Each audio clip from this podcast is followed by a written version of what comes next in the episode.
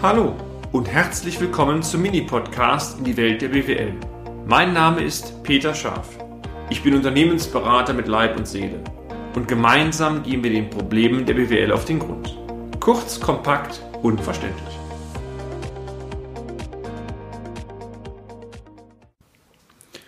Lassen Sie uns, meine sehr verehrten Damen und Herren, heute einmal über das Thema Rating sprechen. Sie alle dürften bisher bereits in ihrem Wirtschaftsleben mit dem Rating ihrer Hausbank bereits konfrontiert worden sein.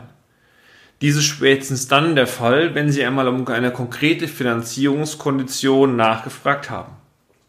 Doch, was bedeutet eigentlich Rating? Nun ja, scherzhaft wird manchmal gesagt, Rating bedeutet Raten. Aber es sollte eigentlich mit Raten nichts zu tun haben. Denn Rating ist vielmehr ein, das Ergebnis eines strukturierten Bewertungsprozesses, mit dem letztendlich aus Sicht der Hausbank eine Aussage bezüglich des Kreditrisikos, genauer gesagt bezüglich des Ausfalls, Kreditausfalls abgeleitet wird. Es werden also Unternehmen dabei, meine sehr verehrten Damen und Herren, verglichen, die ähnliche oder gleiche risikorelevante Merkmale ausweisen. Die eigentliche Rating-Definition setzt sogar noch etwas früher an. Ein Kredit im Sinne der Rating-Terminologie ist bereits dann ausgefallen, wenn auf Basis von mathematischen Verfahren die vollständige Rückzahlung des Kredites unwahrscheinlich geworden ist. Sie merken, das Interesse der Bank steht im Vordergrund, nicht zwingend das Interesse Ihres Unternehmens.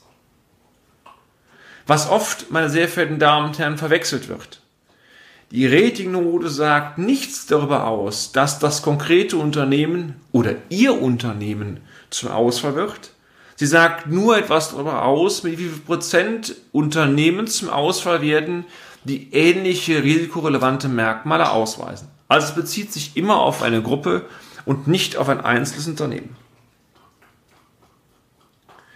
Die Quote mit der Unternehmen statistisch insolvent werden, wird Ausfallwahrscheinlichkeit genannt. In der Sparkassenorganisation werden Clustern von Unternehmen mit ähnlichen Merkmalen Schulnoten zugeordnet. Hinter diesen Schulnoten wiederum stehen dann mathematisch ermittelte Ausfallwahrscheinlichkeiten. Es wird also in der Historie geguckt, welche Unternehmen welche Merkmale hatten und dann auf Basis von historischen Daten abgeleitet, mit wie viel Prozent die dann in den nächsten Monaten am Ende insolvent geworden sind. Schulnote bedeutet, 1 wäre die beste Bonität, die Sie bekommen könnten, 15 die schlechteste und die 16, da wollen wir mal schwer davon ausgehen, dass Sie die gar nicht im Tagesgeschäft merken. 16 und mehr würde bedeuten, dass aus Sicht der Bank der Ausfall des Unternehmens bereits eingetreten ist. Festzuhalten ist, dass je höher die Ratingnote ist, je höher folglich rechnerisch auch für die Bank das Ausfallrisiko des Kredites sich darstellt.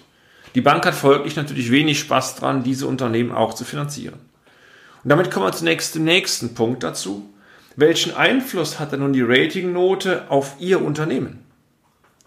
Vielleicht hat der eine oder andere von Ihnen ja die Einstellung, das kann mir doch egal sein. Nun ja, Lassen Sie mich bitte einmal so argumentieren. Wenn die Ertrags- und Finanzkraft Ihres Unternehmens so gut ist, dass Sie selber als Bank fungieren könnten, dann kann es Ihnen wirklich egal sein.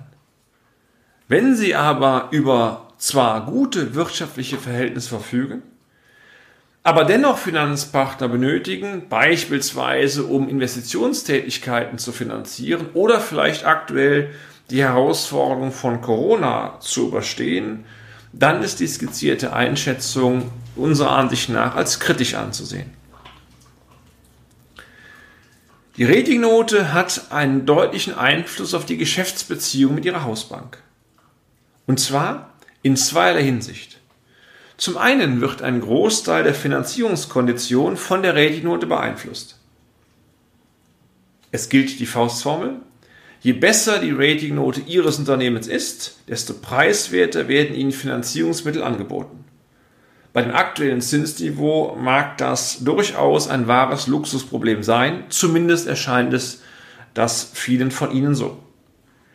Diese Gelassenheit müsste sich spätlich dann wieder verflüchtigen, wenn sich eine normale Zinsstrukturkurve einstellt und unter normalen Zinsstrukturkurve soll verstanden werden, dass langfristige Mittel auch wieder deutlich teurer werden, wenn Sie diese bei der Hausbank für eine Finanzierung, beispielsweise zur Finanzierung eines Investitionsvorhabens haben möchte. Die zweite wesentliche Konsequenz besteht allerdings darin, dass die Rating-Einstufung natürlich auch maßgeblich die Attraktivität der Finanzpartner bestimmt, wie viel Spaß die Bank hat, mit ihnen zu arbeiten. Drehen Sie es andersrum. Wenn Sie eine Top-Rating-Einstufung haben, können Sie sich den Finanzpartner aussuchen, nicht nur bezogen auf die Konditionen, der rote Teppich wird vor Ihnen ausgerollt. Anders ausgedrückt, mit sinkender Rating-Einstufung wird es für Sie immer schwieriger, Finanzierung zu adäquaten Konditionen zu erhalten. Diese Aussage übrigens trifft insbesondere dann zu, wenn Sie im unteren Drittel der Ratingeinschätzung einer Bank angelangt sind. Und da ganz offen darf es nicht zu kommen. Gerne unterstützen wir Sie dabei, dass Sie in diesem Bereich nicht abrutschen, sondern stets ein optimales Rating im Hause Ihres Finanzpartners erhalten. Im nächsten Beitrag, meine sehr verehrten Damen und Herren, werden wir erläutern, durch welche Faktoren die Rating-Einschätzung Ihres Unternehmens beeinflusst wird und was Sie tun können, ein optimales Rating zu erhalten. Und damit sind wir auch schon am Ende des heutigen Podcasts. Haben wir Ihr Interesse geweckt? Fein. Dann besuchen Sie uns doch einmal auf unserer Homepage unter www.scharf-office.de und schalten Sie auch beim nächsten Mal wieder ein auf eine kleine Reise in die Welt der BWL. Ihr Peter Scharf.